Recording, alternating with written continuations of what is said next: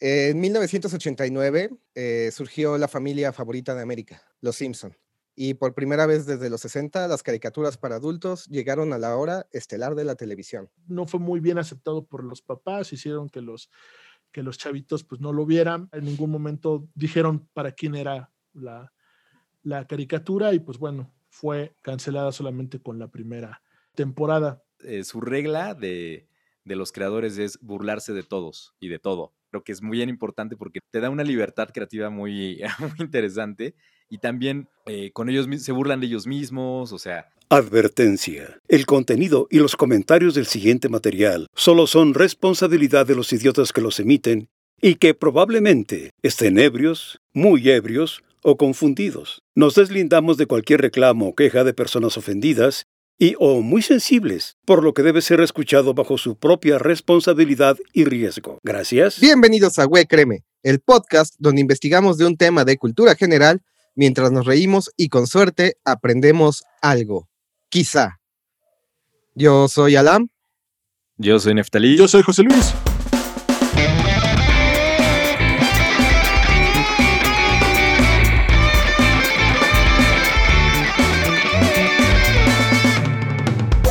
Nos vamos a reír mucho, van a ver. Porque hoy vamos a hablar de... Quizá. Caricaturas para adultos, que no precisamente son de temas sexuales, Exacto. de temas adultos, violencia, Con resultados sexuales. sexuales. Y también hay un chingo de sexualidad en esas caricaturas. Lo sabemos.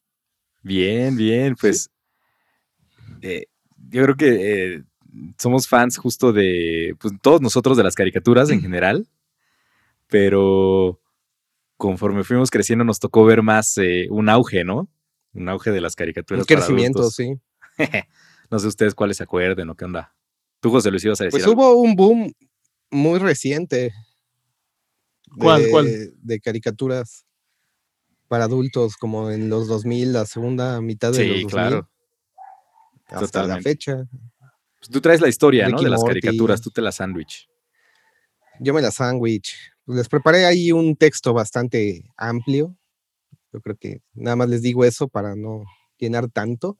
Ah, pero les cuento así rápidamente. Pues todos conocemos caricaturas para adultos, sobre todo en esta década se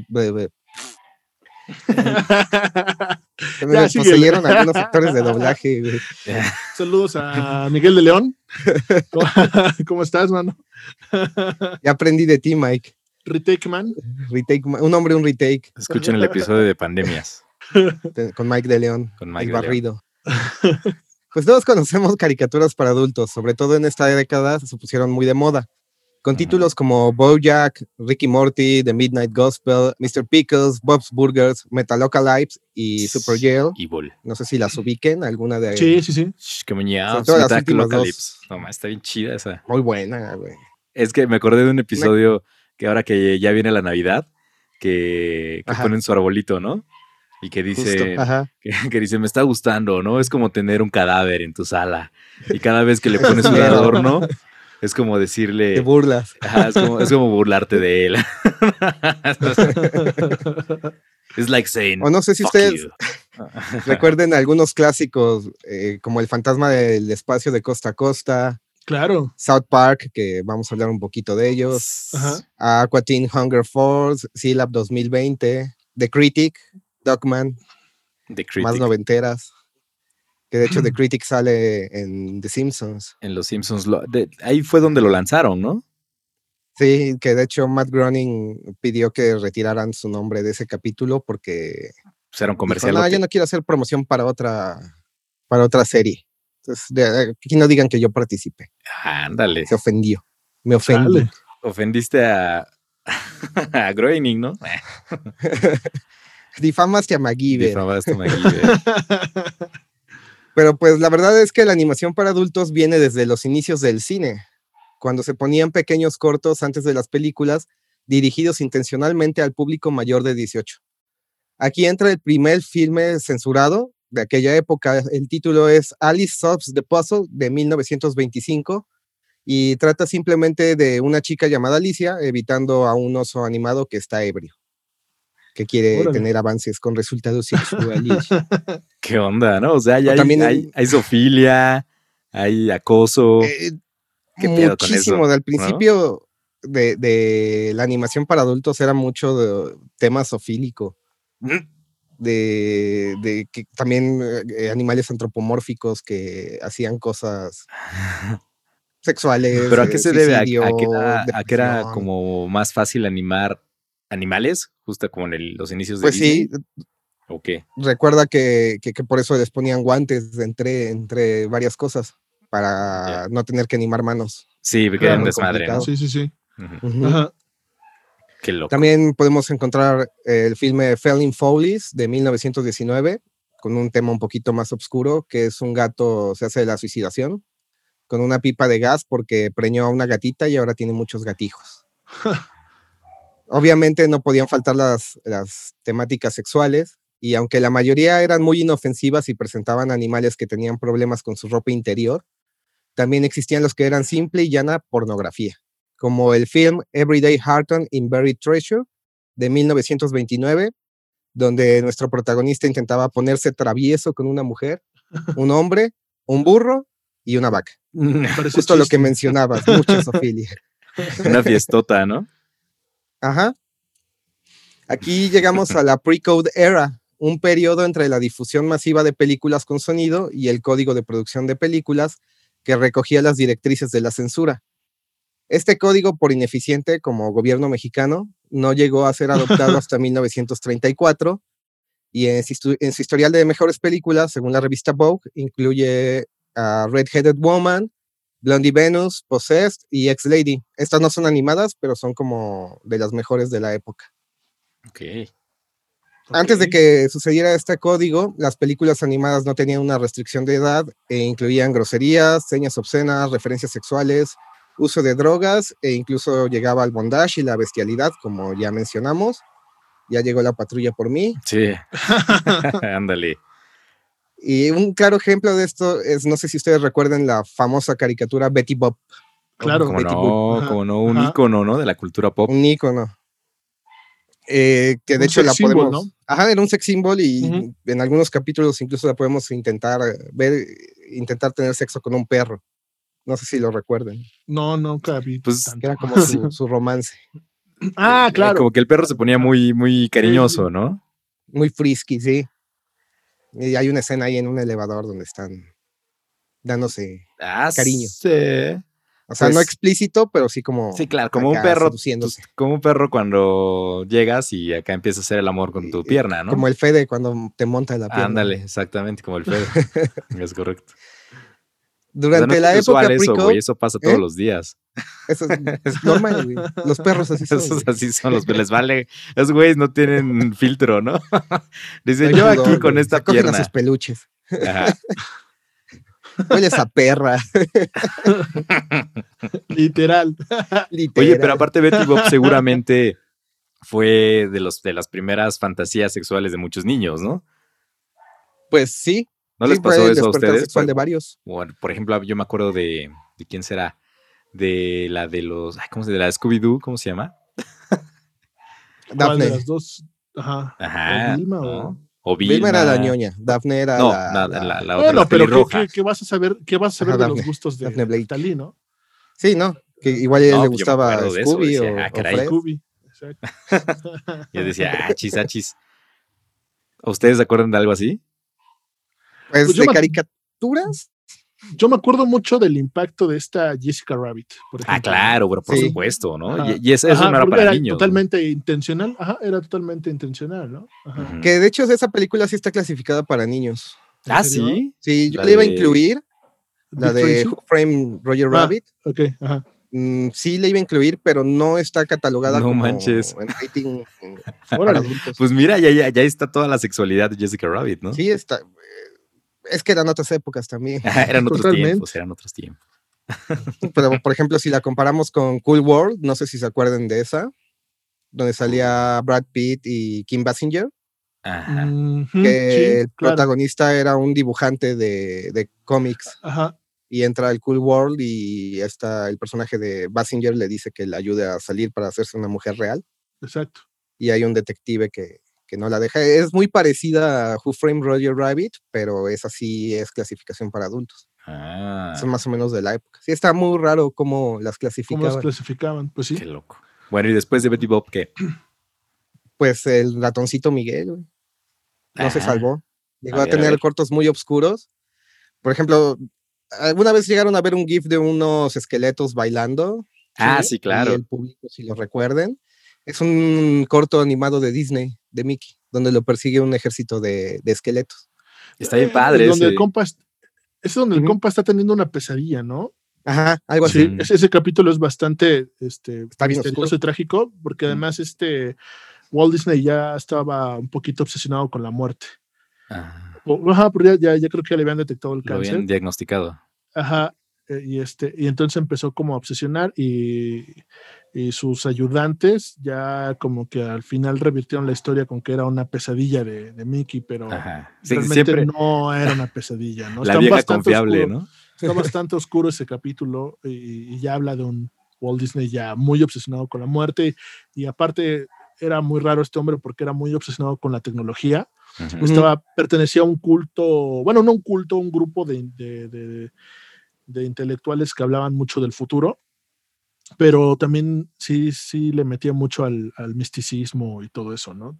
Este Walt. Entonces, sí, sí, sí empezó a hacer como cosas muy, muy, oscuras y lo, y lo detuvieron. Y creo que aquí, en este capítulo que les digo, esta de la pesadilla, también hay una referencia al, al- la criogenia, donde, o al menos esos, ajá, esos la teoría de la conspiración. Justamente por eso pertenece a este grupo de intelectuales, así que, que piensan en el futuro y entre esas cosas y entre sus, sus este, teorías, pues querían congelar el cerebro, ¿no? De ahí nace como toda esta eh, teoría de la conspiración, ¿no? De que Walt está abajo Desde que él está, ajá, exacto. de, de Cenicienta, creo que es. Sí, se hizo muy grande. Ah, pero sí, además, o sea, ahí en, en California, en Walt está, Disney, y está, Walt está bien Disney. chido porque en, Wo- en- ¿cómo además, se llama? En Disneyland. Disney World.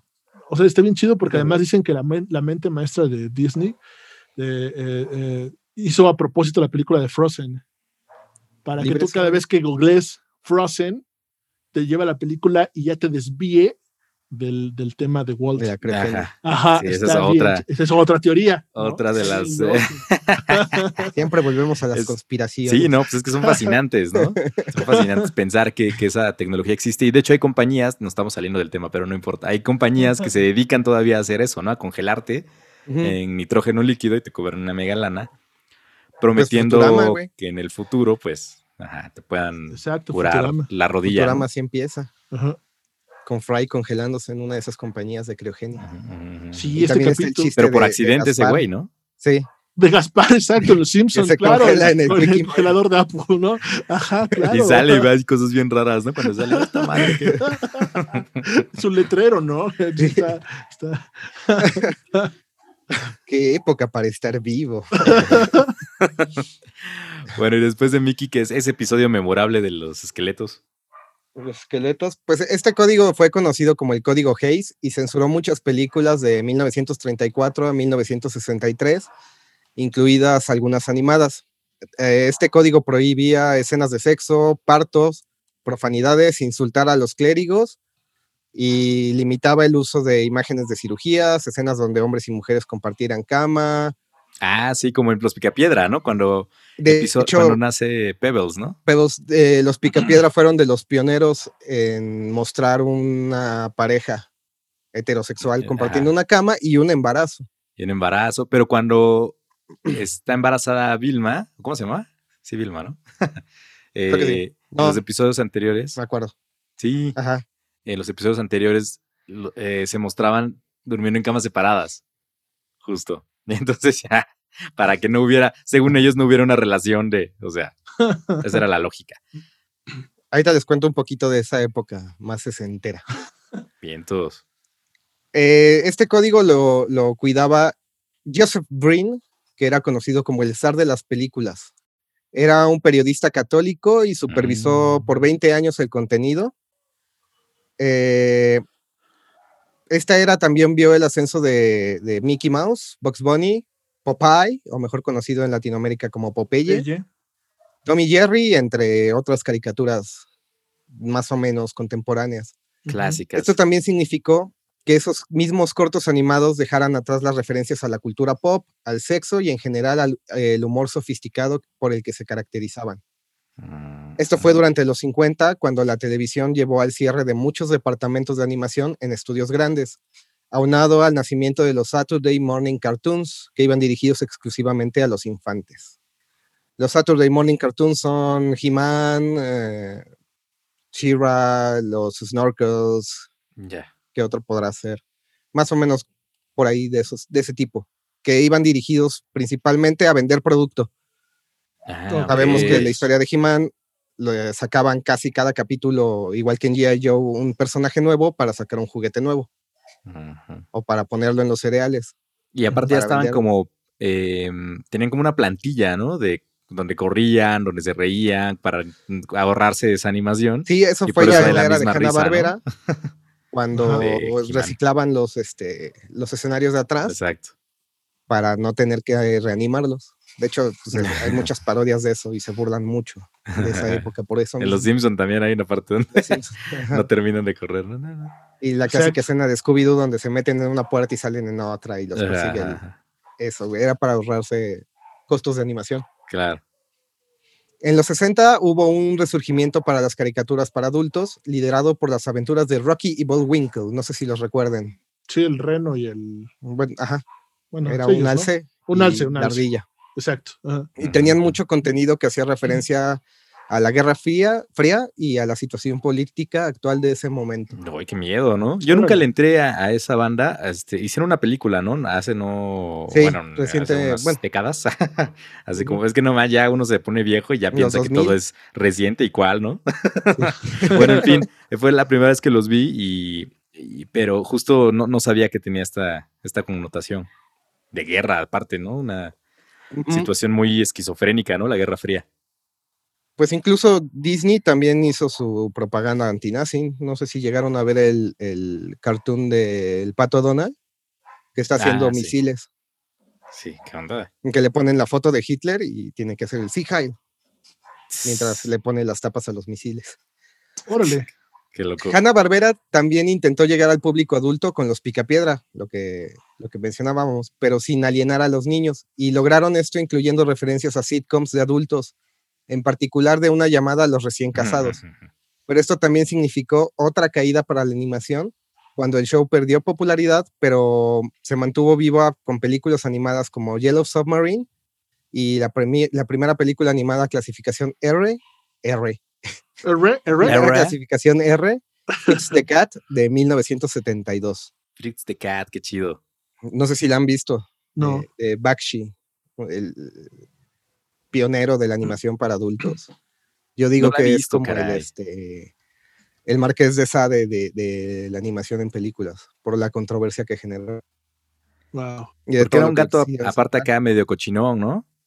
Pues era un gato asalariado que se harta de, un gato de su asalariado. vida, ajá, de su vida de, de- de oficinista y empieza a generar una revolución. Ahorita Ah. les cuento un poquito de esa peli. Y, y la de Yellow Submarine es la de los Beatles. ¿A esa te refieres? Ah, de los Beatles, ajá. Ok, chido. Sí, que también Muy bien, buena también, bien cierto. pacheca, ¿no? Un psicodélica. y no, psicodélica.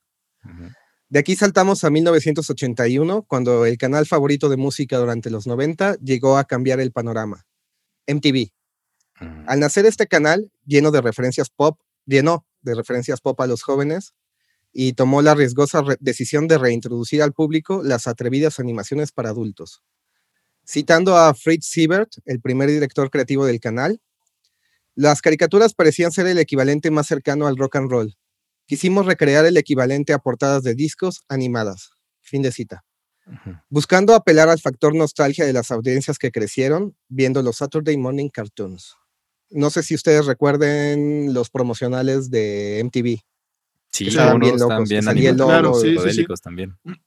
Muchos colores, mucho. ajá. Y el chico migraña, ese tipo de cortitos animados Sí. que salían en MTV. Ujú.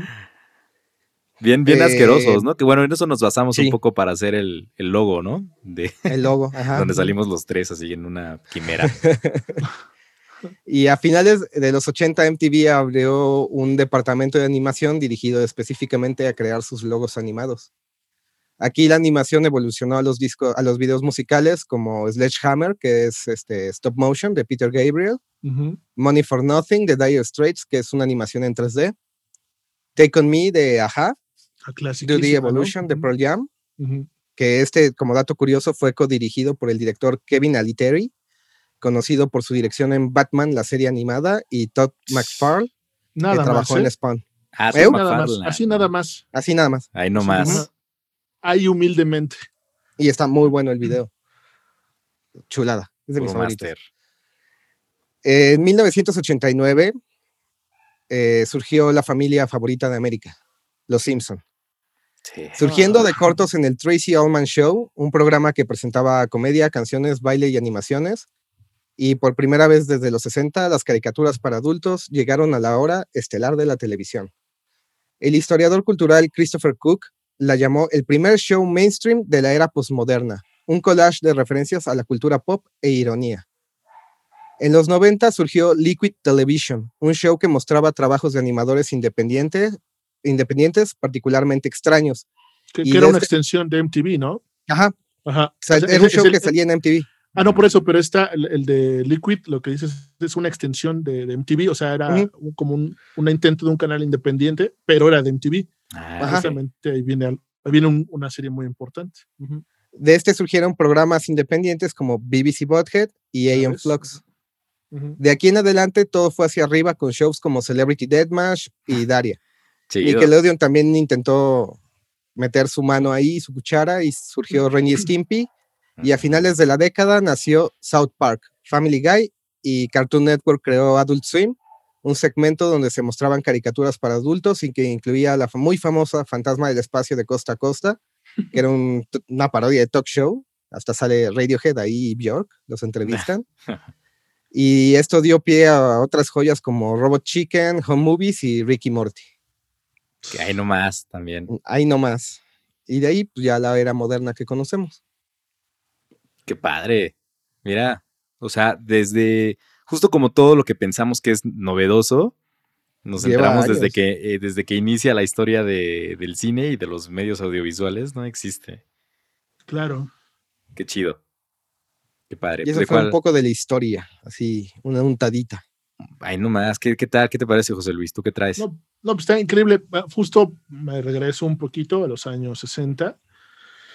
Eh, este Alan lo comentaba muy bien, de estos creadores de Hanna-Barbera, eh, siempre trataron de, de incluir a los adultos en sus, en sus caricaturas, en sus, en sus contenidos. Eh, a- y a final de cuenta, aunque era consumido por niños, siempre estuvieron como muy interesados en esto. Los Picapiedra justamente es un ejemplo muy, muy, muy claro. Pero en el 62 se arriesgaron por una serie donde el contenido sí fue muy cuestionado. Realmente no sabían si era para niños. Creo que ya sé cuál es. Y estos amigos. En su No. crossover con Batman y la No, Batileche. Ah, sí, la batileche. La verdad.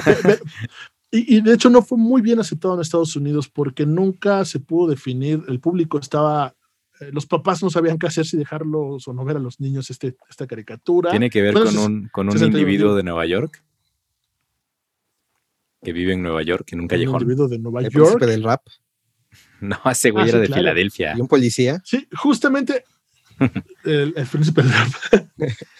justamente Top Cat, ¿no? que fue creado en Eh. 1961, que además, por, por toda esta fuerza que traía Hanna Barbera con, con este, los Picapiedra, que fue como su boom, eh, y bueno, ya, ya venía después este, otras caricaturas, pero en este momento estaban eh, en, en- en- en el- la punta, de- en el cielo, vaya, estos hombres. En horario estelar meten su nueva caricatura llamada Top Cat, conocida aquí en México como Don Gato y su, pan- su pandilla. Fue estrenada en la cadena ABC de los Estados Unidos el 27 de septiembre del 61 hasta 1962, 18 de abril. Chale. O sea, No fue una temporada. año. Una temporada de 30 capítulos.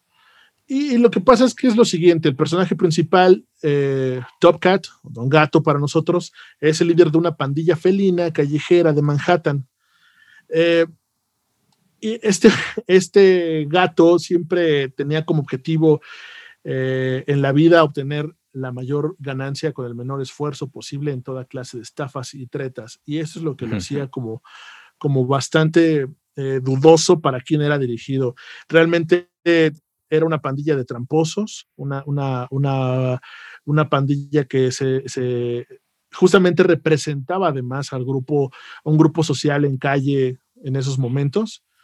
eh, de, de- de- Marginado. marginado, pero también estamos hablando de un grupo de, de personas que estaban eh, ya empezando a hacer crecer el narcotráfico, ya empezando a hacer crecer eh, el, el consumo de alcohol. Por eso como que no fue muy bien aceptado por los papás, hicieron que los, que los chavitos pues no lo vieran. Eh, Hanna Barbera en ningún momento dijeron para quién era la, la caricatura y pues bueno, fue, fue este, cancelada solamente con la primera, la primera temporada.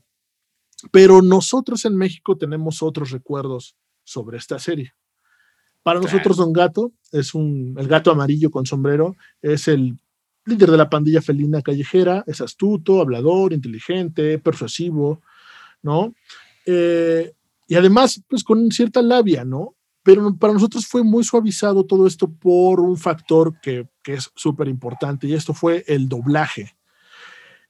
Llega a México traída por Canal 5 en un horario también más tarde de las 3 de la tarde, porque también como no, a las 5. No, sabían cómo iba a funcionar, no sabía cómo iba a ser aceptado. En Estados Unidos realmente pasó sin gloria, eh, fue muy criticado, entonces cuando lo traen en Canal 5, lo traen, ¿por qué? Porque hay muchas series de Hanna-Barbera que estaban funcionando muy bien aquí, y bueno, pues, pues ya como que venía incluido en el paquete, y cuando se las dan a doblar a los, a los actores, cuando entra a producción, pues aquí influye mucho que tampoco estaban tan cómodos, se cuenta que eh, en los ensayos empiezan a haber cambios. Se cuenta que Jorge Arbizu, al empezar a doblar a un personaje que en inglés se llama Benny the Bull, en México lo conocemos como Benito Be- Bodoque. Benito Bodoque, se trata de, de- de recargar un poquito más en su aspecto físico, porque además era muy, muy raro ver a un gato encantador, simpático y con una vocesota como era, una voz muy gruesa y, y de malandro como era en Estados Unidos. Pues, Sí, pues, que de hecho este- la tenía. Tiene una voz Ajá. así como, ¿qué pasó, pinche don gato? Ajá, exacto. Y, y- y Jorge, pues le, le pone como todo este carisma de, de, de- Lo añiña, no lo hace niño, lo hace Sí, chiquito, porque lo veía hace- muy tierno, ¿no? Oye, don gato. Eh, Be- Benito es un gato bajito, rechoncho, ingenuo, noble. Es un gato de color azul con un suéter blanco que se sujeta solo con un botón. Benito puede parecer como Ujú. alguien simplón, pero él puede tener grandes ideas.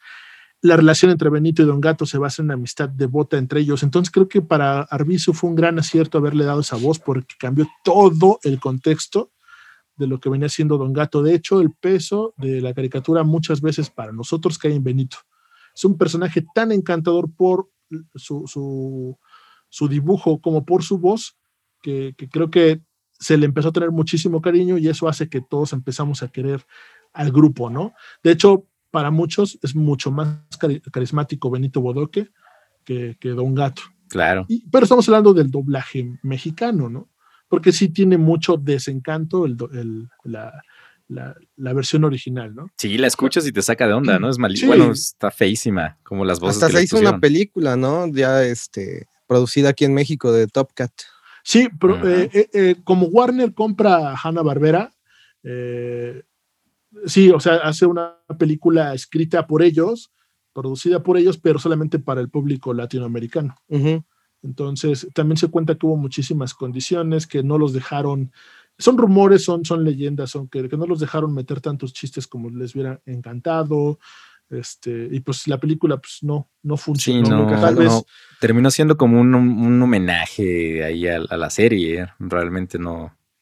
Exacto, y creo que si los hubieran dejado, eh, hubiera pasado algo más interesante. Eh, aquí juega un papel muy importante, repito, el doblaje. Creo que también a los Simpsons les pasó exactamente igual. Eh, eh, la típica vida de un americano con familia no hubiera funcionado si no hubiera sido por todos estos localismos que, que sí sufrió Homero. Simplemente al, al- al pronunciarse Homero, ¿no? Y no Homer, ¿no? Homero Ujú. Simpson. Este, y todas las adaptaciones de chistes que no hubieran funcionado si los hubieran dejado tan, tan literales. Y pues Benito, este, Don Gato, pues sí, sí pasó por todo esto, ¿no? Sí fue totalmente casi reescrita, solamente se, se- se- se conservaba la trama, se conservaban los diálogos principales, pero los chistes y todo prácticamente los cambiaban o los acercaban a más a la realidad de- de- del mexicano. Está otro personaje que en inglés es Chuchu. Y lo mismo, aquí, aquí, pues, ¿qué es Chuchu? Pues no sé, ponle Chucho, Cucho, Cucho, Cucho. ¿no? Ajá. Escucho. Pero además, Arbizu, que también lo dobla, este, dice, no, este cuate se parece a un amigo mío. Y este amigo es yucateco. Y como Chuchu tenía un- un- una muletilla, era, tenía el clásico acento marcado de Brooklyn, Ajá. pues sí tenían que hacer una diferencia. Entonces, pues Arbizu dice, pues, ah, todo, todo, todo a final de cuentas termina sonando a yucateco. ¿no? Si nosotros los mexicanos queremos ser un, un- un- un acento, terminamos hablando como yucateco, es lo que él decía, y por eso le da todo este, este, esta personalidad, ¿no? Oye, mi También es- niño. Bomba. Exacto. Eh, está también otro personaje que se llama The Brain, así. Y Ah. Es de mis favoritos, ¿eh? Sí, sí, está increíble. Eh, aquí en México le ponen Demóstenes, es incapaz de guardar un secreto, es muy ingenuo. Fue nombrado de manera sarcástica aquí justamente en la adaptación, ya que es un poco lento, ¿no? Güey. Exacto, sí, Y sí. le pusieron Demóstenes como uno de los eh, filósofos Filósofos. eh, oradores, además, más eh, importantes de, de la antigüedad. Y pues Demóstenes es tortamudo, ¿no? Además, Pero- está una ironía chistosa. pero que también eh, se, se- se cuenta que Demóstenes era un gran orador, pero en su vida diaria era un poco tartamudo Ah, por su, ok. por su, este, no sé, tal vez, no sé, Pues como Joe Biden, ¿sabían eso? Que es tartamudo. No. ¿no? Yo, y pues era igual, igual que Demóstenes. Exacto. Ahí Pero se los además- dejo al costo. Y también habla, habla de, la, de la cultura de la gente que estaba en ese momento en los atriles, ¿no? Haciendo doblaje, los adaptadores. Y regreso Exacto, exactamente. Es, Ah. es un punto muy importante. La, la alta cultura que, se- que, que se tenía, pues, como, pues, como actores formados, ¿no? Tal cual. Y, y- y regreso otra vez a, este ejemplo de los Simpsons, que también no hubiera funcionado sin, sin tanta eh, creatividad al, al- al adaptar la idiosincrasia americana gringa a la, idiosincrasia mexicana, ¿no? Que le ha servido también pues para embarrar a toda Latinoamérica. Fueron muy inteligentes los adaptadores, ¿no? Sí, eh, y también hay justo lo que comentabas de que Don Gato, pues, es este ser, eh, pues, mañoso, eh, chorero y todo eso, pues, justo no nos costó mucho a la idiosincrasia mexicana entender ese, esa personalidad, ¿no? Y siempre la burlándose de la autoridad, saliéndose por, por, este, por la tangente, improvisando. Entonces, le, le fue muy bien esa personalidad al- a, la personalidad mexicana, ¿no? También. Claro, Y que aquí podemos notar un paralelo con Yogi, güey. Que es ¿Los más o Yogi? menos el mismo, ajá, el mismo Ah, tipo sí, de claro, personaje, sí. pero fue más aceptado. claro. Ujú. Sí, a lo mejor porque no se metía tanto con la autoridad más que con, ¿cómo se llamaba? El El guardabosques. El guardabosques. Matute era el de, el de, El de Don Gato. Don Gato. Sí. Eh, Ah, también está otro personaje, Fancy Fancy, que este hombre tiene una, una muletilla. Eh, cada diálogo va acompañado con un. Este, ah, no, perdón, ese es Spock. Perdón, perdón. Este Fancy, eh, ¿Es Eh, este, quién? ¿Panza? ajá, panza. Es dulce de hablar, es regularmente visto con señoritas, es como un Ah, galán, sí. ¿no? Antes de dejarlas ahí botadas. Tengo muchas amiguitas, dice. Exacto. Olvida Es- las amiguitas. se, se cuenta que se le quería hacer una referencia a este Garcés, pero no, no, no, no, no, o sea, también eran muy inteligentes y sabían que no, la No voz con el cuerpo, tanto. ajá, Ajá. la voz con el- la animación no quedaba tanto, Claro. pero de todos modos estuvo increíble, ¿no? Siempre dejaba botadas a las chicas cuando escuchaba la llamada de la tapa del cubo. Sí, de de Don Gato. basura Don Gato. Eh, hay una referencia que hace Hanna Barbera de un actor que se llama Cary Grant. Hay que ponerlo en el show notes porque sí se parecen. Está, está bastante chido. Cuando lo revisé dije, ah, sí, se, se la rifaron, ¿no? Está Spock. Este hombre le Mm. ponen muy bien, acertadamente, espanto. Este, Spook. Y tiene su mulatilla de cómo o como qué, ¿no? Y, y- y- y es como, como la, lo hermoso de- de- del doblaje, que, que, que en verdad le dieron una personalidad bien diferente a lo que tenían pues, la- el aspecto original y hicieron que funcionara. Don Gato en México es querido y recordado con mucho cariño. Hay mucha gente que aún se sorprende al saber que solamente fueron 30 capítulos Claro. y no hay más, cuando Ander piensan que son más. O sea, Es que cierto. parecería. Parecerían que son muchos, pero estaban muy bien hechos. eh, en Realmente hay uno ve que el guion no estaba mal, más bien en, eh, desde Estados Unidos, ¿no? Sino que era, eran las voces las que, las que no, no estaban bien seleccionadas. Y justo uno cuando los ve, pues ve que las historias están bien, bien hechas, son coherentes. Probablemente, Neftali, es que hablamos como de realidades. Allá tal vez se estaba también como apenas este, creando, haciendo, o sea, dándose a conocer este, estos barrios con mafias, ¿no? Estos barrios de delincuencia en, en- en Manhattan. Entonces, pues igual no era bien visto, ¿no? Era una realidad, sí, ellos lo quisieron plasmar, quisieron tratar de hacer una versión divertida, pero probablemente tocaron nervios que aquí no nos importaban. ah, claro, hay intereses. Ajá, no, aquí igual hubieran dicho que era de Tepito y eso hubiera sido igual de divertido por nuestra idiosincrasia, por nuestra Sí. forma de ser. Sí, ¿no? por burlarnos de todo. De todo. Bueno, y, Y- del doblaje también me gustaría eh, mencionar, pues, que eh, de, de mis actores favoritos de doblaje de la historia, pues, el señor Julio Lucena, que hizo a Don Gato, con una interpretación increíble. Hay unas entrevistas en YouTube de las pocas, ¿no? Porque antes, obviamente, el doblaje era anónimo. Y, y él cuenta, pues, cómo, cómo veía a Don Gato, esta persona, pues, elegante, peroñera al mismo tiempo. Y entonces, cómo se iba imaginando cómo era su voz, ¿no? Y sus Entonces, tonos. Sus tonos, un poco ¿no? pachuco, tienes toda la razón, Alan. increíble. Pero también, ajá, antes también menciona una referencia a- a- al pachuco, ¿no? De, de oro, por, pues, por esa forma de, de labia, de carisma, de envolver a la gente. Exacto, era como Tintán. ¿no? Ajá, exacto. Justamente era nuestra, nuestra realidad en esos días. Y por último está el personaje que también llega a ser muy encantador por su voz también. Obviamente también se lleva la, la, la serie que es el ofici- oficial Matute. ¿no? Claro. Sí es el que desafían, sí es el que, el que todo, pero, pero, pero sí también se vuelve, hace, hace, convierte a Don Gato en un antihéroe, ¿no? Porque Ujú.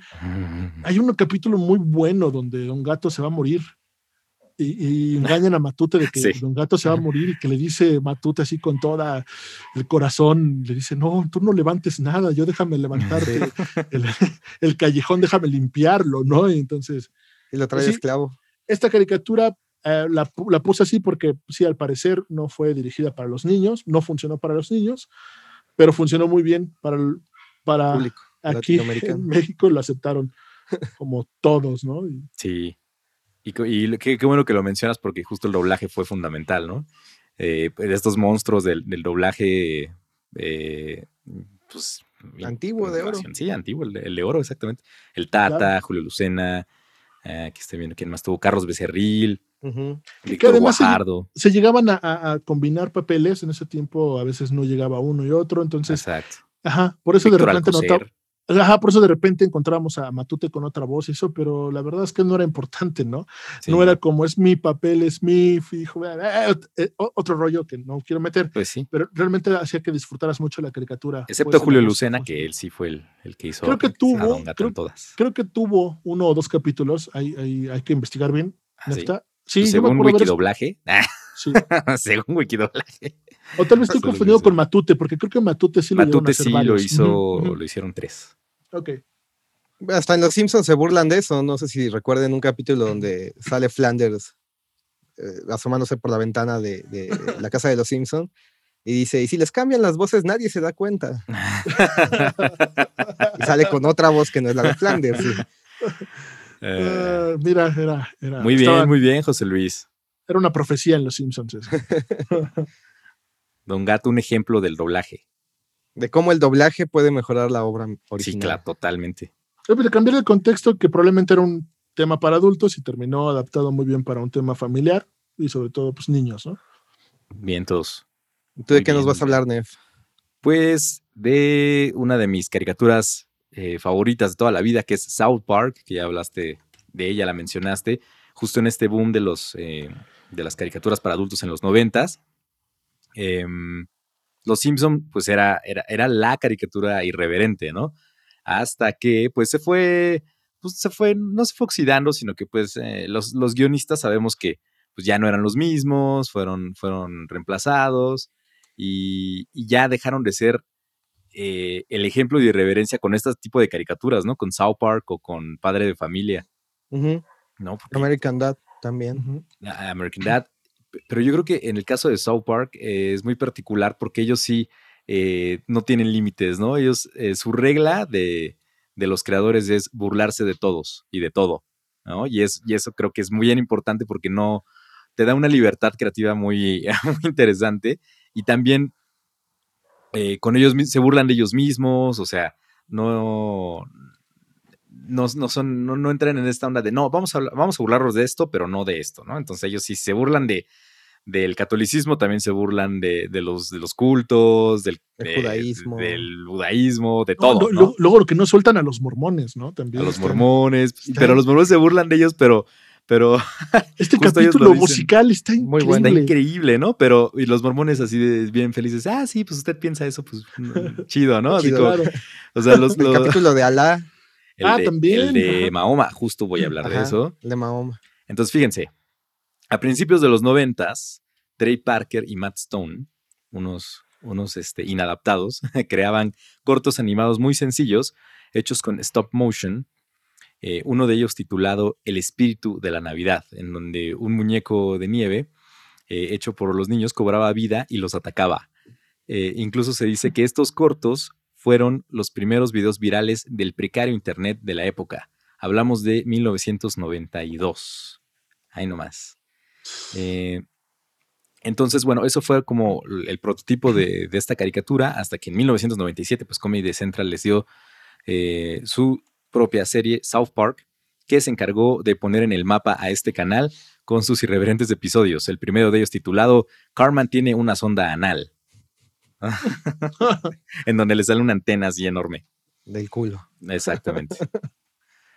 Eh, el ritmo de la producción era frenético porque tenían que escribir y producir un episodio por semana. ¿Se pueden imaginar eso? O sea, a la fecha creo que siguen en ese ritmo, ¿no? Eh, sí, es, es, es, un ritmo de locos. O sea, nosotros no podemos escribir un pinche guion para el podcast cada semana. Imagínate, para, para hacerlo es de una caricatura. Entonces, bueno, eh, para lograr este reto, hacían la animación extremadamente sencilla. Eh, con, con, en los inicios, pues, con este programa de, de computadora que pues, no, tiene nada de gracia. Ves esos episodios y pues se ven claro. súper chavas, pero bueno, el, fuerte estaba en, la historia, en el guion. Que, si no mal recuerdo, ellos mismos se burlaron de que iban a hacer un remaster del primer capítulo, ¿no? hay, un capítulo donde se burlan de eso y sale acá con CGI la, antena del culo de Cartman. es increíble. Se ven súper realistas. se burlan de eso. Ok. Entonces, eh, pues justo lo que dices de que, tenían un ritmo muy, muy acelerado y todavía esto les ayudó a aprovechar noticias eh, y eventos sociales que, sucedían eh, casi en tiempo real y eso lo, escribían en brega y, y, le daban un giro crítico y paródico ¿no? a lo que sucedía. Eso les dio mucha frescura. Entonces, al principio la serie giraba en torno a Stan, un niño que vive en el pueblo ficticio de South Park, en Colorado, quien era acompañado por su amigo judío Kyle Bruflovsky, el gordo y burlón Eric Carman y el niño pobre y marginado Kenny McCormick, quien, a quien no se le escuchaba porque tenía una sudadera muy apretada. y que siempre decía vulgaridades, ¿no? Pero pues no se le entendía, ¿no? Uno de los chistes más regulares era la muerte de este personaje en casi todos los episodios de las primeras cinco temporadas, si lo recuerdan, ¿no? Casi Mataron a Kenny. Hijos de puta. Hijos de puta. y eh, los creadores ya estaban hartos de matar a Kenny eh, porque dice, dice eh, uno de ellos que al principio era muy divertido, ¿no? Como pensar formas creativas de matarlo, pero ya después se hizo muy vulgar, ¿no? sus muertes. Entonces, en el episodio Kenny muere, pues Kenny muere, definitivamente. ¿O no? Eh, durante la sexta temporada no apareció, no apareció para nada Kenny y fue reemplazado eh, por el tierno y sensible personaje de Butters. Soy Butters. Y por el esquizofrénico Twig. Personajes que habían ganado popularidad entre el público. Pero en la temporada 7 Kenny vuelve con más protagonismo en la serie y se explica el motivo de sus múltiples muertes. Resulta que Kenny tiene un superpoder que es la inmortalidad. Entonces, bueno, esa es la, explicación más fácil, pero hay otra que, es que los padres de Kenny habían estado relacionados con un culto a Cthulhu, el mítico dios ancestral Lovecraftiano, y cada vez que Kenny muere, pues vuelve, vuelve a la vida por, este, por esta relación. Digo, es un poco, ah, tienen que verlo, es un poco más, más complejo que eso, pero bueno, se la sacan siempre con una jalada, ¿no? Y es lo padre, ¿no? Que en este universo todo puede pasar. Eh, muchas de las voces de la serie pues fueron hechas por, por ellos mismos, por Matt y Trey. Y eh, había personajes memorables, ¿no? Como el Diablo, quien era amante y esclavo sexual de Saddam Hussein. Sí, ¿no? Qué, qué buena referencia. Está increíble. sí, increíble, ¿no? Que ahí el hijo de puta era Saddam Hussein, ¿no? El Exacto, que lo trataba mal, ¿no? El, ajá, Sí. el- Sí, lo sodomizaba, exacto. humillaba al diablo, el diablo así todo triste, ¿no? Y era justo también eh, parodizar, pues, cómo, cómo se em, trataba la imagen de- del enemigo gringo, ¿no? Por excelencia, que era Saddam. Hussein, aunque los mismos gringos lo habían apoyado en los ochentas eh, en, en distintas guerras, o sea, contra Irán y así. Entonces, bueno, eh, la serie se fue haciendo más, más inteligente con el tiempo, ¿no? También, bueno, eso vamos, a llegar a eso. Mm, ¿Qué más? ¿Qué más? Otro personaje memorable, pues el señor Garrison, ¿no? Quien cambia de sexo como de chones. Primero al declararse gay, después cambia de sexo y se convierte en mujer, después es mujer lesbiana y después vuelve a ser hombre. y después se convierte en una especie de Trump. ¿no? En los últimos capítulos. Que de hecho, ¿Cómo se llama eh, el papá de Stan? eh, el papá de Stan es este. Ay, hijo de su maíz. Eric. Eh, no, no, no, No. es este. Que es increíble también, no, no lo puse. Sí, que, que en ese no capítulo del cambio de sexo él se convierte en delfín. Y también Ajá. el papá de, de Kyle. Ah, el papá de Kyle, sí, perdón. Es el también el de- ese, también es el de las rodillas. De, Ajá. ajá, de que se Ajá. las rodillas Que de dice, yo soy, yo soy interespecie, ahora soy yo. Yo siempre he querido ser un delfín. lo estaba confundiendo con Randy, perdón. Ah, es que yo también lo confundí con Randy. No, era el, papá, de Kyle. Kyle es el que pues, tiene su. Gerald Blufowski, el que tiene Ajá. su equipa, Ajá. ¿no? Eh, bueno, eh, este, este también Randy es un personajazo, ¿no? No. Que en los últimos episodios, pues ya se llama. eh, la, tiene su granja de marihuana, ¿no? Porque es legal. De hecho, es Lordy. Es Lord, ah, es Lord y ese güey. Este, ¿Quién más? Este Toallín, Toallín, que en, en las últimas temporadas, pues es un, es un pinche marihuano y, y ya como es legal la mota, pues trabaja para Randy entregando mota a domicilio. O como inspector de, marihuana, inspector de calidad, entonces llega ahí. Vamos a probar la marihuana. Oh, esta mierda sí te pone elevado. Entonces, muy cagado. Eh, Toallín. Mm, ¿Quién más? Mm. El chef, cuya voz era proporcionada por Isaac Hayes, ¿no? Con esa voz profunda de negro. Eh, y quien se fue de la serie por una pelea con los creadores por eh, haberse burlado de su religión, de la cienciología. Eh, Con Tom Cruise, el capítulo, ¿no? pertenecía, exactamente, en el, en el famoso capítulo donde Tom Cruise y John Travolta se rehusan a salir del closet. Está increíble ese capítulo. Pero increíble. Es, eh, es el capítulo, además. Sí, Está- sí, me- me acuerdo mucho de esta escena, ¿no? Donde está, papá, Tom Cruise no quiere salir del closet. Vamos, señor, señor Cruz, salga del closet. Esto es ridículo. Ajá, esto es ridículo. o sea, Es está ridículo. increíble. Solo hay una persona que puede sacarlo del closet y le hablan a John Travolta. Exacto. Se meten los dos. Y se meten, ya no quieren salir. Bueno, pero eso es un chiste como un, un side joke, como se dice, un chiste aparte, porque la historia principal pues gira en torno a, a que está, ¿quién es Stan el que es eh, elegido como, como el nuevo dios, ¿no? De la cienciología, en vez de Hubert, ¿no? Que es como la reencarnación de Hubert, según ellos, ¿no?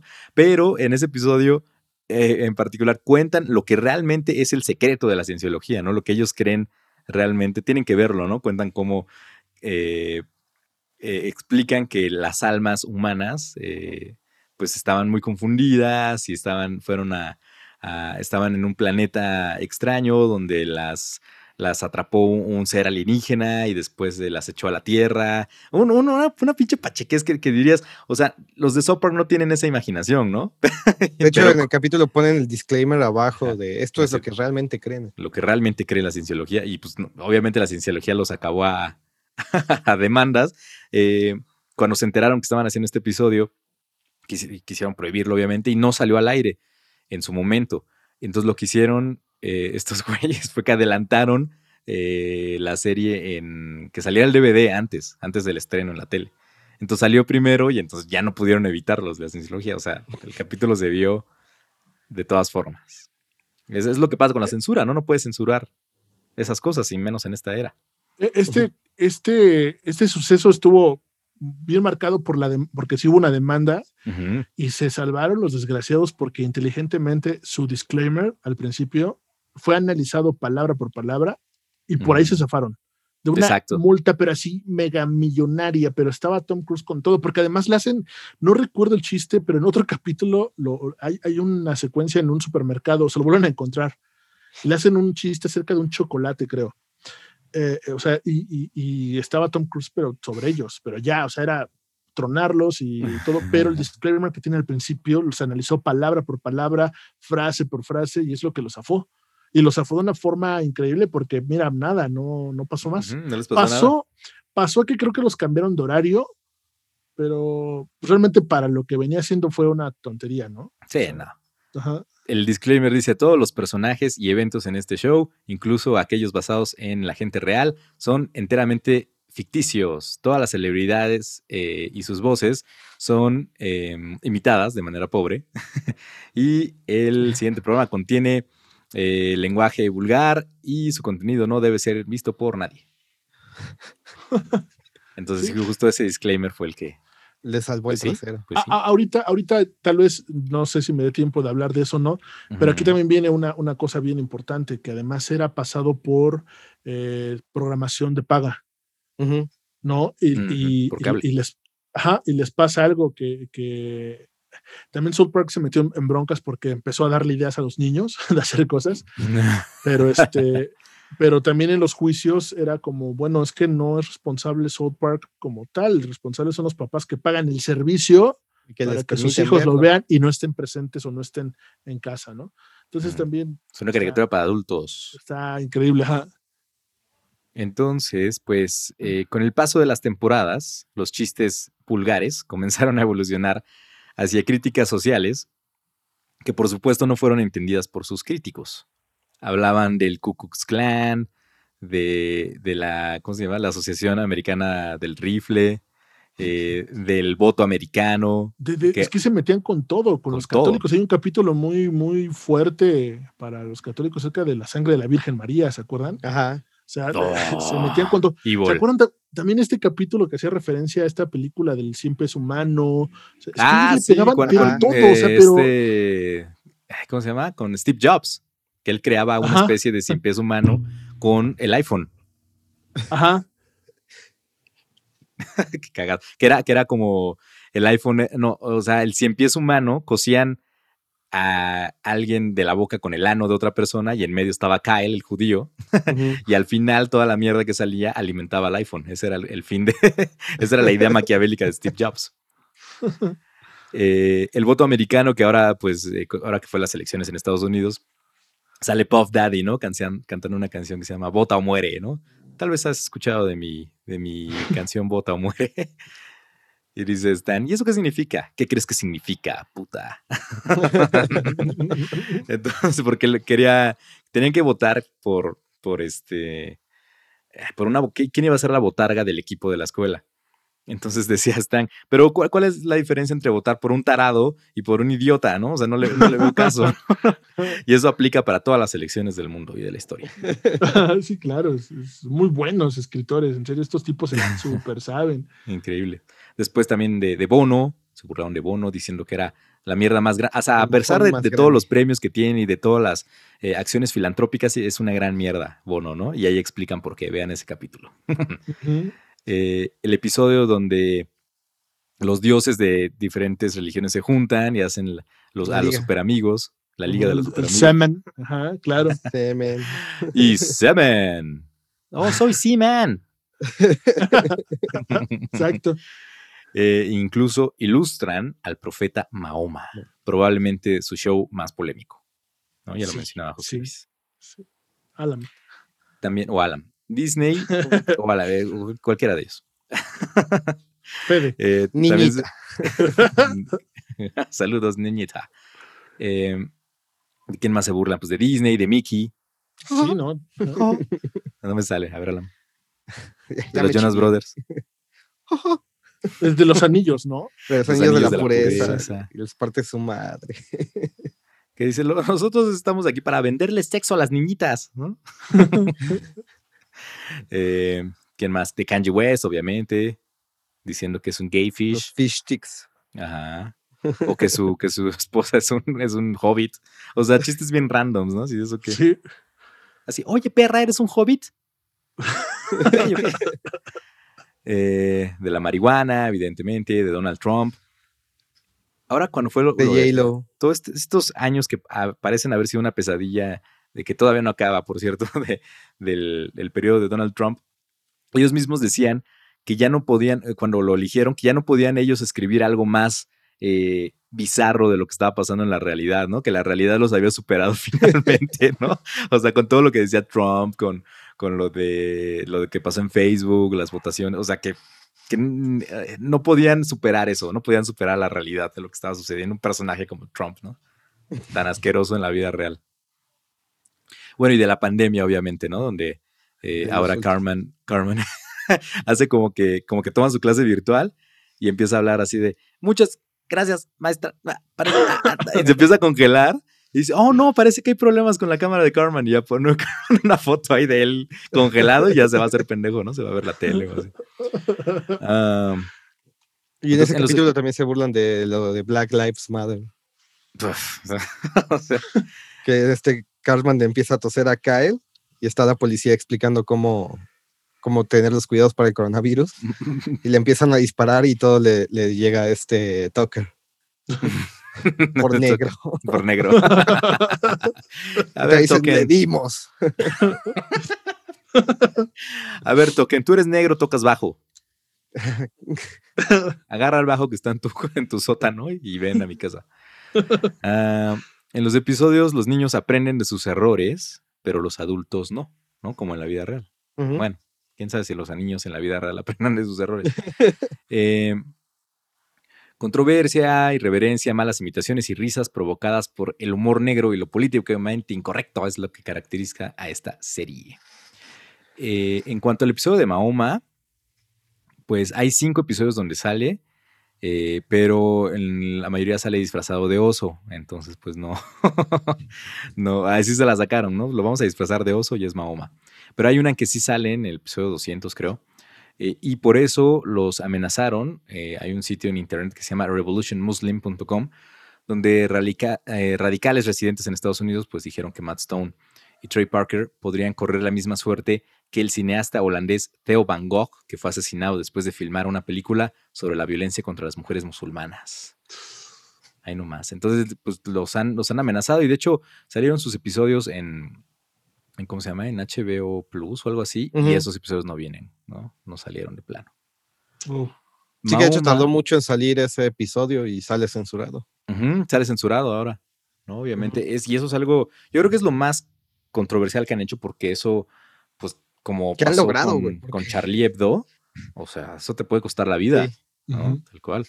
Eh, pues en, en el episodio 200, sí, los Super Best Friends, eh, Mahoma tiene varios poderes. Tiene el poder de volar, eh, posee el poder de la piroquinesis, ¿no? O sea, incendiar cosas. y en algún momento eh, también desarrolló el poder de no poder burlarse de él mismo. Eh, y Está bueno, pegándole con todo. Sí. Sí, entonces bueno, eso generó mucha, mucha, mucha controversia. Creo que eso y junto con el episodio de la cienciología son los que más broncas les han traído. Y pues eh, quise hablar de ellos porque se me hace como la serie más, em, la que se burla de todo y creo que esa es desde mi perspectiva, porque el humor no es universal, ¿no? O sea, No, para, a mí me da risa, al igual a ti no. Pero si te vas a burlar de algo, te tienes que burlar de todos, y, y ellos han aplicado bien esa regla. Como ven. Sí, no, y definitiva- definitivamente no es para niños.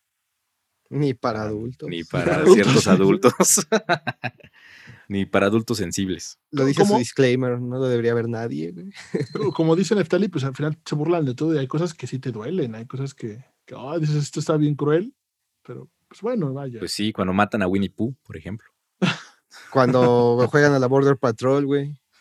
Así, con Ah, este, también. este Butters, ¿no? Es, es- Ahora Yo soy mantequilla, el último de los mexicas. Ay, qué cagado. Pegando sus pósters, güey. ¿no? sí, sí. Es buenísimo. Adopta, lo adopta una familia estadounidense y le regalan un soplador de hojas. sí, lo pone de jardinero. no manches. Nada, súper épica esa serie, ¿eh? Sí. Buenísima. Ya es referencia cultural, de hecho. Sí. Exacto. Y bueno, Trey Parker y Milestone también han hecho cosas como el libro del Mormón, que no la fui a ver. ¿Ustedes la fueron a ver? No. The Book of Mormon. Eh, que dicen que es también pues, súper como lo que decías, que se burlan de los mormones. es este. Es muy, muy interesante. ¿Cu- ¿Qué otra han hecho? Ah, Team America, ¿la vieron? Eh, no. Que es La con stop puppets. motion, Ajá. Con, Es con marionetas. Uf, increíble, también se las recomiendo mucho. Kim Jong. Kim Jong-un, ¿no? era, era el papá, en ese tiempo Ajá. estaba vivo de, de Corea del Norte, y se burla también de esta, de esta idea intervencionista gringa. Buenísima, muy recomendable Team America, pero bueno, lo- el, el que más impacto ha tenido en la cultura pop pues, ha sido South Park, South evidentemente. Park. Así es. Pues hasta aquí mi, mi reportaje, Joaquín. Qué fea forma de cerrar. Mejor un Rudy, güey. Rudy. no, no, por Dios. pues chido, Pues yo, ¿algo más? Nada más para cerrar, les quiero hacer algunas recomendaciones de, de animaciones, caricaturas. Venga, venga. Hay muchos que no he Obviamente- visto. ¿Sabes cuál quiero ver? La de Mr. Pickles, la del perrito. Ah, muy buena. güey. que dicen que es así como también. ¿Qué Sí, pedo con eso? Entre ese y Super Jail, creo que son de las cosas más grotescas actualmente Ah, sí. para adultos. Me gusta, me gusta. Y Ah, ¿sabes cuál no. Pickles. Big Mouth. Big- Es que n- Ah, sí. no Big soy Mouth tan es para fan de Big adultos, Mouth. no, pero es para adultos. Sí. Y, y, y hay escenas muy incómodas, sobre todo, pues, porque se mete con el sexo, incómodas. el sexo, eh, pues adolescente, Adolescente. ¿no? Cuando uno ahí Ajá. va descubriendo, pues lo que es la masturbación, el- los cambios en los cuerpos de las chavas, pero lo Está hacen muy de una bueno el forma muy concepto. inteligente, muy inteligente. Por Y el hay monstruo de medio la asqueroso, adolescencia. Ajá. el descubrimiento gay. Está muy bueno Big Mouth. Bueno, Ah, de mis sí. recomendaciones, ahí les van. Los Simpson. Claro. Hasta la temporada 15 y 13 ya. Y eso te estás viendo amable, Y amable, güey. sí. Obviamente la vida moderna de Rocco, Uh, no sé si la llegaron a ver. sí, Sí, claro. Famosísima. La película que acaba de salir, que está ahí en Netflix, también está muy buena. ¿Está buena? Y el doblaje está hecho al estilo noventero con un chingo de referencias. Pues tropicalizadas, güey. Ah, hay, un chido. homenaje, hay un homenaje a Carlitos Íñigo, ¿no? Carlitos Sí, a Íñigo. Carlitos ¿Qui- ¿Quién Íñigo. hizo a Carlitos Íñigo? A Rocco. A Rocco lo hizo No, no, no, Gabriel este, Gama. Ah, ok, ok, ok. La última lo hizo Gama. Y, Vaya, y vaya. sí se burlan así de Íñigo no me trataba así. Ah, Muy buenas Sí, referencias. o sea, Un abrazo. mexicana, doblaje un abrazo hasta el cielo, ¿no? Por, por el buen Carlitos. Los nombres de los Sí, empleados claro, de, de Conglomo son este actores de doblaje. A ver a quiénes reconocen. Ah, qué chido. Dicen qué los chido. apellidos. Ah, la voy a ver, nada más. Muy a, las, a los Simpson cuando corre a todos en el equipo de fútbol equipo de americano. Vélez fuera. Vélez, este. Resendiz fuera. También les quiero recomendar Clone High. Esa es un poquito más de culto. Creo que es de MTV. ¿Esa qué? ¿Cómo se escribe? Clone, de Clone. High, De de, de escuela. De, como si fuera la Ah, secundaria de los High. clones, güey. Ok. literal clonan a los personajes más famosos de la historia como adolescentes y los ponen en una secundaria. Oye, es- esa animación se ve súper noventera, se ve bien Sí. chida. Nice. Es de los 2000, Ah, de mira. los de early 2000s. Ujú. Se ve bien Y, padre. ¿eh? y de hecho ahí Gandhi es un fiestero desmadroso. Ah, ese es Gandhi. vale ese güey que sale ahí. Sale ahí es Gandhi, Abraham Lincoln, Juana de Arco. Ah, Está muy chido. cagada. John F. Ah, ok. Kennedy, güey. O sea, como que clonan personajes históricos. Ajá, históricos. Y los ponen ahí en la secundaria. Muy buen romance, drama. Como capítulo de Güey Créeme. güey. Y esa es Cleopatra, me imagino. Ajá, Cleopatra es la, la guapilla. Nice. Órale, La, qué la interesante. fatal. Está muy cagada. Fenomenoide, Sí, claro. Claro. Robot Uy, los. Animaniacs también cuentan como historia, como caricaturas para niños. que esa es de la época plateada, digamos, cuando todavía tenían chistes como muy, Muy para inteligentes adultos, y a ¿no? la cultura pop. Y que la, la neta, como niño, pues uno no le entendía, ¿no? A esos chistes, hasta que ya creces y dices, Hasta "Oh, que creces, ¿no? pedo". Ajá, les entiendes. Pues, Nada más como los, palomos, que eran toda una burla al padrino de Al padrino. El padrino, Padrino, sí. ajá, claro. Lo que diga padrino y le besa la pata. El padrino dice que. Ajá, claro. No, más buenísimo. Ya más actuales, les recomendaría Disenchantment, que también es de Ah, Matt sí. Groening. Yo nada más vi la primera. Tiene ahí la sombra de, de los Simpsons, Sí, claro. pero sí está muy cagada, ¿eh? Ya, pero es otra onda, ¿no? le O sea, doy la como que- oportunidad. Sí. Es otra cosa totalmente distinta y el doblaje está, está muy, muy cagado. ¿Sabes cuál? me- a mí me encanta también Daria. Eh, Paradise PD. ¿Cuál? Daria. sí. Daria. porque yo me siento súper identificado con ella. De ese cuando- segmento de BBC Bothead. Ajá. BBC Bothead, ¿De qué? increíble. Cuando, no, cuando yo iba en la, en la prepa o en la seco, pues yo, yo era así como Daria, ¿no? Así. Entonces me gusta muchísimo. Así todo, güey. Fíjate que, que Daria, Daria fue creada porque a Mike eh, Judge, My Judge. Judge, exacto, lo presionaron un poquito porque decían que no había personajes femeninos inteligentes en la serie. y por eso hizo un estereotipo. Es que ah, el, el compa estaba súper metido en broncas porque un chavito eh, quemó su casa y mató a su hermanito querer ah, sí, cierto. por un sí. capítulo de, de, de ¿Qué. Y Daria Entonces, sale en, en- Daria y Jane salen en un capítulo de BBC Bothead. Ajá, son un spin-off de BBC Bothead. Sí, sí, Ajá. sí. Di- Diarrea, ¿no? Diarrea. Diarrea, diarrea, exacto. Entonces estaban, estaban como su, estaba súper atorado y eh, lo cambian de horario, le quitan dinero de publicidad y todo eso, y entre ellos, pues, eh, crea a Daria por, por esto. Ajá, ¿no? Pero ya no tenía que ver My Judge en la serie, ¿no? Ya él Sí, claro ese que ya sí, no es mi- ese siempre. ya no es mi pedo, ¿no? No, no, siempre, siempre estuvo. Sí, su ¿En Daria? personaje es todo. Sí, su, ah, no, la, la serie Daria no. En Daria no. Ajá. La serie Daria no, pero la creación de Daria sí. Ah, sí, sí, sí. Sí, sí, sí. Él era ver, las ¿cuál? voces, de hecho, de Beavis and Butthead. de los Ajá, dos. sí, sí, sí, claro. También les quiero recomendar Paradise PD. Esa es un poco más grotesca, A ver. más orientada a, a- a causar conflicto por la temática. Ok, Eh, Futurama, obviamente. sí. Drama. Y de algunos animes para los otakus que nos escuchen. eh, Excel Saga, Abenobashi Maho Shotengai, Ergo Proxy y Furikuri. Son muy buenas a mi parecer. La mayoría son parodias que se burlan de todos los géneros del anime. Yo, Y yo, de- ¿eh? yo agregaría, igual, no sé si igual lo dices ahorita, Los Reyes de la Colina. Tiene temas bastante chidos. Y American Dad también.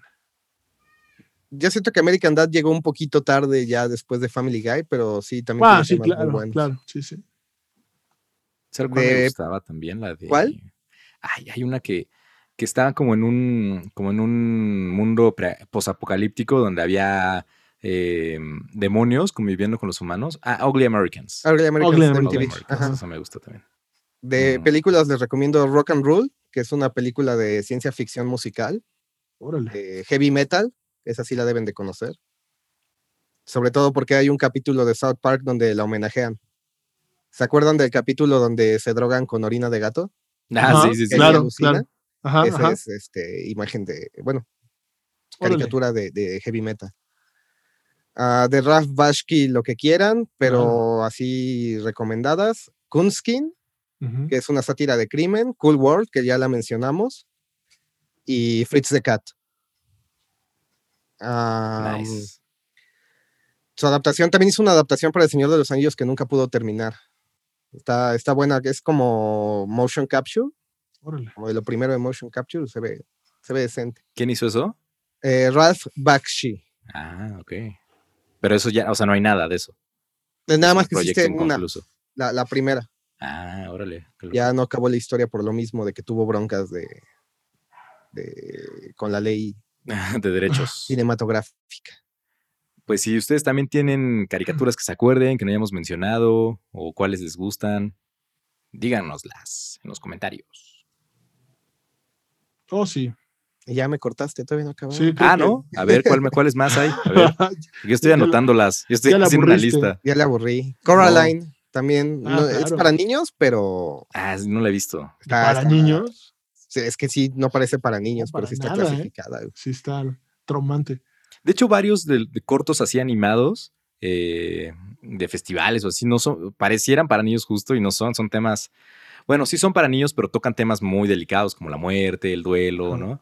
Hay una peli que se llama Watership Down, que es de unos conejitos, que tú los ves bien bonitos, Ujú. Y es realmente cómo es la vida de los conejos en estado silvestre, cómo se pelean, cómo se matan. Ahora que saben hacerlo, no lo hagan. Ajá. Y ahora que saben hacerlo, no lo hagan. Ah, También este, Bueno, ajá. adelante, adelante. Fantastic Mr. Fox, no sé si la han visto, de Wes Anderson. que es un No. stop motion de un zorro que quiere robar una bodega de, de alimentos Ah, para toda la comunidad de animales. Está muy chida. nice. Y para los ñoños otakus, eh, La Princesa Mononoke, Ghost in the Ah, Ah, Shell, claro. Sí, sí, sí. Perfect ah, Blue, claro.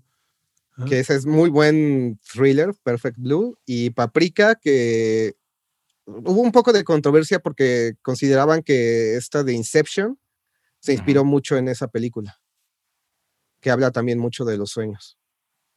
Ok. Ok. Y ya, esas son mis recreaciones de monos chinos y de monos animados. Pues todo está bien rifado lo de. eh, lo de este vato, ¿cómo se llama? lo de la princesa Mononoke y Totoro, Miyazaki. Miyazaki, todo está bien rifado, ¿no? Lo del Sí, estudio muy Ghibli. Ghibli, Ghibli. Por eso digo. por eso digo. Muy buen arte. Ya es patrimonio de la humanidad su arte. Sí, sí, sí. Pues chido. ¿Algo más? No, pues nada, parte, na- nada más que no todo lo que sea caricaturas es para niños. También hay que. Claramente. Sí, súper claramente. es que uno pensaría a veces, ¿no? Sobre todo los que están como más desconectados de esto. Entonces, Así que no se vayan con esa finta, ¿no? Sí, no, también Ujú. dale oportunidad al contenido, más si ya no eres un niño, de repente te vas a llevar muy buenas sorpresas. ¿no? Sí, sobre todo con los Como Hora de que ahora Aventura. está de, de regreso, Hora de Aventura, Que sí era para niños, pero estaba bien rara. bien densa también. Eh, ya en- en- encontré uno que les quería recomendar, un corto que se llama Sangre de Unicornio, de unos ositos. Unos ositos. Y cuenta la historia de la creación del hombre y del último unicornio. Ahí se las dejo. Aquí te va tu cariñito. Ahí te va. es- eh, ajá, es un osito así, de ahí te va tu cariñito. Ahorita se los pongo. Bueno, pues un gusto, como siempre. Muchísimas gracias, muchachos. Cuídense mucho, en verdad. Síganse salgan. cuidando, no Paciencia, salgan. paciencia. Sí, cara, está cañón. Ya, ya les dimos qué ver en, en su encierro. Exacto. Ahí hay una lista. Pues bueno, eso fue Güey Creme. Yo soy Alam. Yo, soy José Luis. Yo soy Neftalí. yo soy José Luis, por si no soy yo. y yo soy Neftalí. Hasta la próxima, amigos. Gracias. Bye. En el próximo episodio de Güey Créeme, misterio, acción, romance. Esto y más en el próximo episodio de Güey Créeme.